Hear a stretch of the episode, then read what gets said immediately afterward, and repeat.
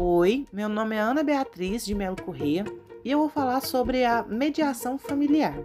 Mas antes, eu vou dar uma breve introdução do que, que é a mediação em si.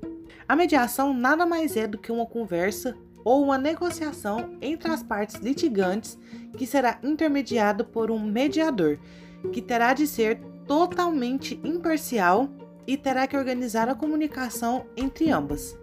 Em toda e qualquer mediação, principalmente na familiar, o diálogo é de extrema importância, pois é ali que o casal vai expor seus sentimentos e darão frente ao problema, mas não necessariamente terá um fechamento de algum acordo.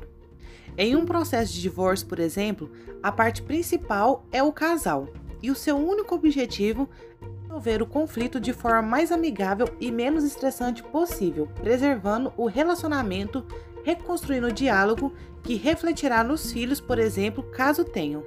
No âmbito da mediação familiar, o ponto mais importante são os filhos gerados da união, sendo necessário que neste momento todas as decisões tomadas em relação a eles sejam decididas entre o casal, pois somente eles sabem o que é melhor para os seus filhos.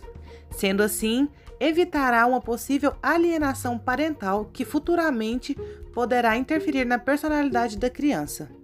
É importante dizer que o processo de mediação não substitui o processo jurídico. A mesma complementa para que o processo seja mais rápido. Na mediação, é resolvido sobre os bens patrimoniais, decepções, ameaças e dar ênfase aos menores e aos bens dos mesmos, porém de uma forma mais rápida e menos desgastante.